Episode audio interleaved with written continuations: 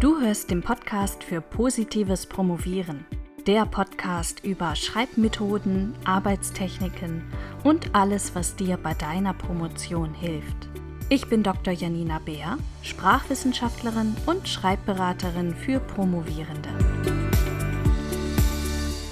Hallo und herzlich willkommen zu dieser kurzen und knackigen Folge, in der ich mal eine Frage aufgreifen möchte, die sich sehr, sehr viele Doktorandinnen und Doktoranden stellen, wenn sie schon ein bisschen weiter vorangeschritten sind in ihrem Promotionsprozess. Die Frage lautet, wann habe ich genug gelesen und woran merke ich das? Hinter dieser Frage steht meistens die Angst, etwas ganz Wichtiges übersehen und nicht in die eigene Forschungsarbeit eingearbeitet zu haben vielleicht ein Aufsatz, der wissenschaftliche Probleme, die man selbst behandelt, schon längst auf eine elegante Art und Weise gelöst hat, oder ein Fachtext, der zentral für die eigene Forschung wäre und die Interpretation der Ergebnisse maßgeblich beeinflussen würde. Wenn man so etwas übersieht, dann ist das natürlich für die eigene Dissertation nicht gut, keine Frage. Und bei der Masse an Forschungsliteratur, die zu so gut wie jedem Thema mittlerweile existiert und die für ein Promotionsvorhaben erarbeitet werden muss, ist der Gedanke auch naheliegend, dass einem schnell mal etwas durchrutschen könnte. Das hört sich dann fast so ein bisschen wie ein Glücksspiel an, ob man alles erwischt, was wichtig ist. Wenn auch dich diese Frage beschäftigt, dann habe ich hier eine gute Nachricht für dich. Denn ganz so ausgeliefert ist man zum Glück nicht.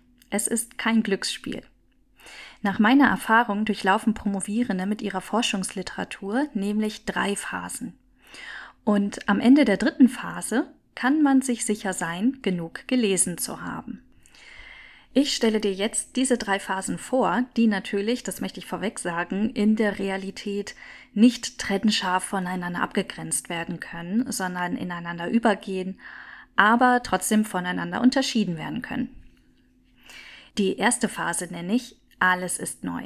Denn wenn du beginnst, dich in dein Promotionsthema einzulesen, dann ist erstmal alles neu für dich. Aus jedem Text, den du liest, ziehst du extrem viele neue Erkenntnisse. Deine Lernkurve geht ganz steil nach oben. Überall tun sich neue Gedankenwege auf und neue Aspekte, die du in deine Dis einarbeiten musst, und eine Erkenntnis jagt die nächste. Wenn du dich dann immer weiter in dein Thema einliest, dann kommst du allmählich in die zweite Phase, die ich solides Grundwissen nenne. Du wirst dann merken, dass du die wichtigsten Autorinnen und Autoren, die immer wieder in den Fachtexten genannt werden, schon kennst und wenige neue Namen dazukommen. Du merkst irgendwann, dass du über die Grundannahmen und theoretischen Konzepte, die den Fachtexten zugrunde liegen, schon bestens Bescheid weißt. Du merkst dann auch, dass du die Fachtermini sicher beherrschst und nicht nochmal nachschauen musst, was dieses oder jenes genau bedeutet. Du merkst auch, dass du dir neue Fachtexte zu deinem Thema schneller und nicht mehr so mühsam wie zum Beginn deiner Promotionszeit erarbeiten kannst. Und du merkst, dass in Fachtexten eben nicht mehr alles völlig neu für dich ist.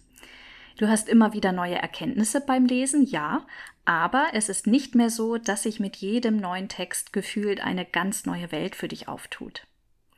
Wenn du diese Aspekte so an dir selbst beobachten kannst, dann hast du bereits ein solides Grundwissen aufgebaut. Deine Lernkurve flacht nach dem ganz steilen Anstieg zu Beginn deiner Promotionszeit also langsam etwas ab. Um eine Dissertation schreiben zu können, musst du aber noch weitergehen. Da reicht kein solides Grundwissen, sondern du musst wirklich Expertin bzw. Experte werden. Und wenn du dich immer weiter in dein Thema einarbeitest, dann baust du nach und nach dieses Expertenwissen auf. Ob du schon so weit bist, merkst du daran, dass du zum Beispiel Fachtexte schnell und mühelos in einen größeren Zusammenhang einordnen kannst. Du musst einen Text nur anlesen und weißt direkt, wie dieser Text sich zum wissenschaftlichen Diskurs verhält. Dass du schon Expertin bzw. Experte bist, merkst du auch daran, dass du dann in einigen Fachtexten vielleicht sogar gar nichts Neues mehr lernst. Irgendwann merkt man nämlich, dass in einigen Aufsätzen vielleicht noch ein bestimmtes Detail nochmal aus einer etwas anderen Perspektive beleuchtet wird, aber im Großen und Ganzen keine neuen Erkenntnisse da sind. In anderen Fachtexten sind dann vielleicht noch einzelne Details neu für dich, die aber keine großen Auswirkungen mehr auf deine eigene Forschungsarbeit haben.